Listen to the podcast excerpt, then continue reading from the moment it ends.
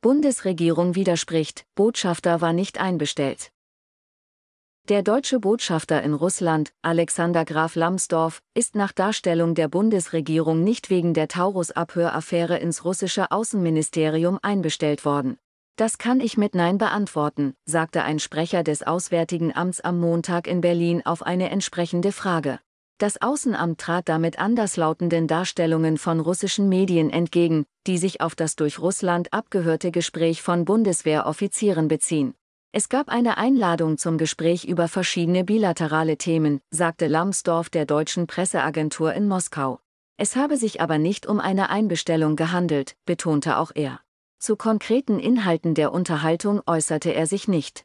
Damit widerspricht die Bundesregierung und der Botschafter der Darstellung russischer Medien. So hatte die staatliche russische Nachrichtenagentur TASS unter Berufung auf eine anonyme Quelle gemeldet, es handele sich dabei um eine Einbestellung wegen der jüngst veröffentlichten Mitschnitte eines von Russland abgehörten Telefonats deutscher Luftwaffenoffiziere zum möglichen Einsatz von Taurus-Marschflugkörpern in der Ukraine. Der Termin war laut Lambsdorff aber bereits vor der Veröffentlichung des abgehörten Gesprächs geplant gewesen. Die russisch-deutschen Beziehungen sind im Zuge des Moskauer Angriffskrieges gegen die Ukraine schwer gestört. Trotzdem gibt es immer wieder reguläre Gespräche russischer Vertreter im Moskauer Außenministerium mit Diplomaten auch der verschiedenen als unfreundlich eingestuften europäischen Staaten, um Fragen bilateraler Beziehungen zu besprechen. Zwischen Deutschland und Russland ist nach der gegenseitigen Ausweisung von Vertretern der Staaten etwa eine wichtige Frage, wie die Arbeit von Botschaften und Konsulaten organisiert wird. In Russland war am Freitag der Mitschnitt eines abgehörten Gesprächs zwischen vier Bundeswehroffizieren über einen möglichen Einsatz von Taurus-Marschflugkörpern durch ukrainische Streitkräfte veröffentlicht worden. Unter anderem wird darüber gesprochen, ob auch die Kertschbrücke getroffen werden könnte, welche die Halbinsel Krim mit dem russischen Festland verbindet, und ob ukrainische Streitkräfte das Waffensystem ohne Beteiligung der Bundeswehr vor Ort bedienen könnten. Die Ukraine bittet schon seit Monaten um die Marschflugkörper, die eine Reichweite von bis zu 500 Kilometern haben. Bundeskanzler Olaf Scholz SPD schließt die Lieferung des Taurus-Waffensystems trotz Kritik auch aus den Reihen der Koalitionspartner aus. Der Kreml sagte am Montag, die Aufnahmen bezeugten die direkte Verwicklung des Westens am Konflikt in der Ukraine. Die Aufnahme selbst lässt vermuten, dass die Bundeswehr substanziell und konkret Pläne diskutiert, russisches Territorium anzugreifen, behauptete Kreml-Sprecher Dmitri Peskov. Es zeigt einmal mehr die direkte Verwicklung des kollektiven Westens in den Konflikt in der Ukraine.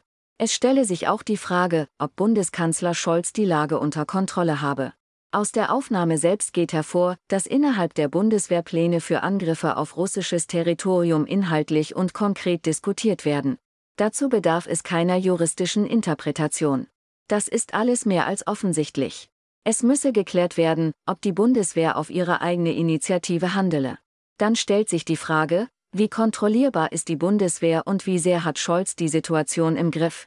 Oder ist es Teil der deutschen Regierungspolitik? Beide Szenarien seien sehr schlecht und unterstrichen die direkte Verwicklung des Westens in den Konflikt rund um die Ukraine. Scholz habe eine schnelle und gründliche Aufklärung des Falls angekündigt, sagte Peskow der Nachrichtenagentur Interfax zufolge.